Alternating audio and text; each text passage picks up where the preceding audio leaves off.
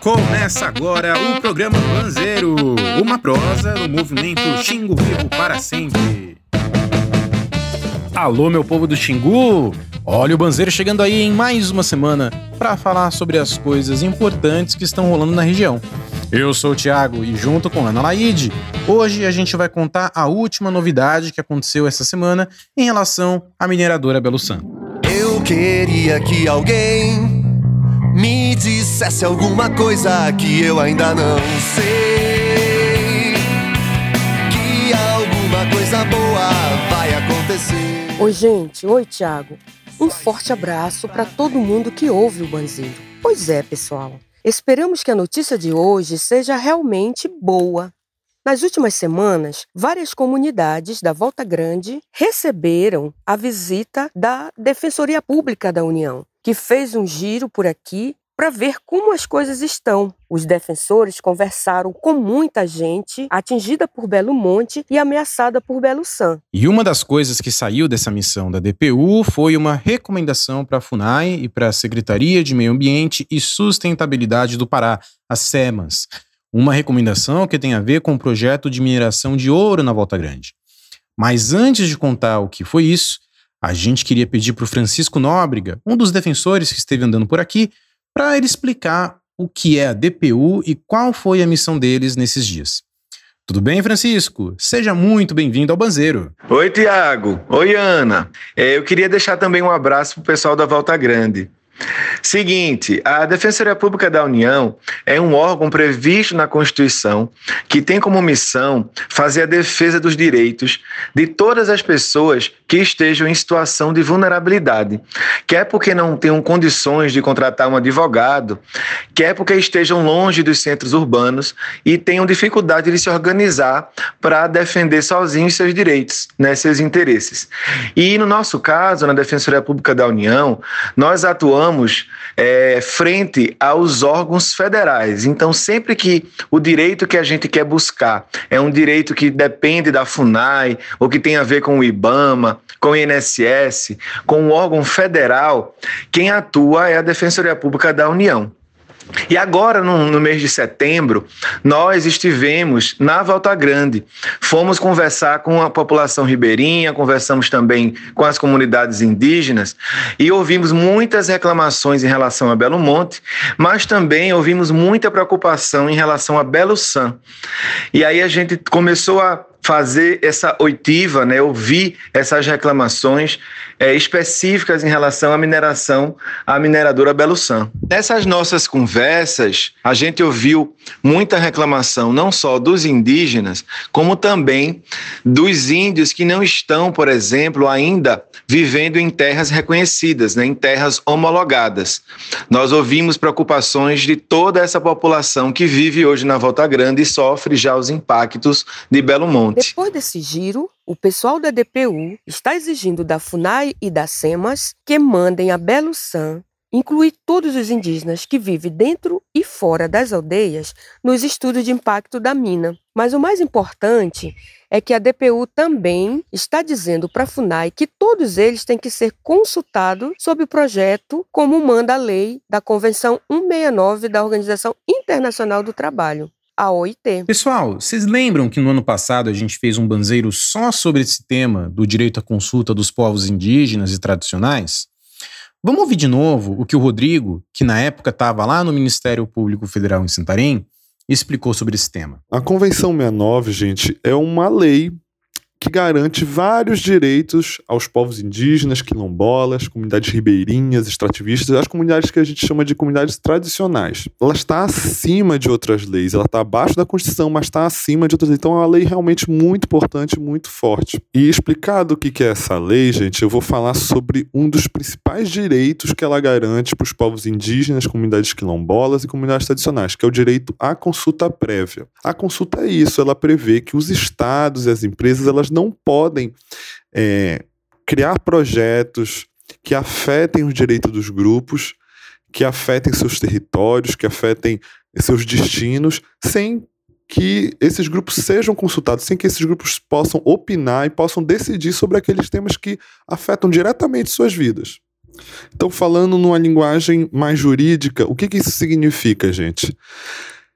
Que quando o governo, seja o governo federal, estadual, municipal, seja uma empresa mineradora, seja. Enfim, quando esses, esses agentes quiserem fazer um projeto, é, e projeto de diversas naturezas, pode ser desde uma escola, uma construção de posto de saúde, a construção de uma hidrelétrica, uma mineradora, e esse projeto afetar determinados grupos, indígenas, quilombolas e comunidades tradicionais, esses grupos eles têm que ser consultados previamente à implementação do projeto. Lembram o que é essa consulta, gente?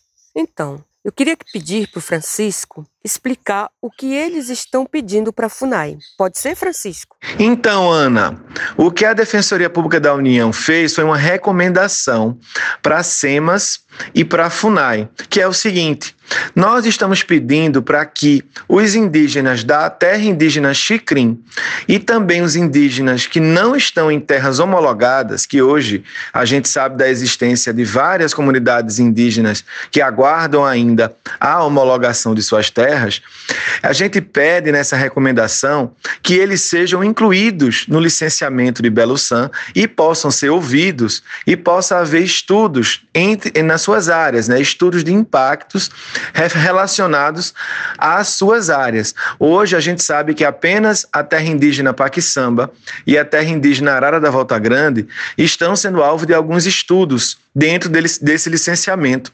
Então o que a gente pede é a inclusão dos chicrins, né, que são indígenas em terra homologada que estão de fora, não foram ouvidos e não estão sendo estudados, apesar de estarem na Volta Grande de sofrerem impactos de Belo Monte na Volta Grande, né?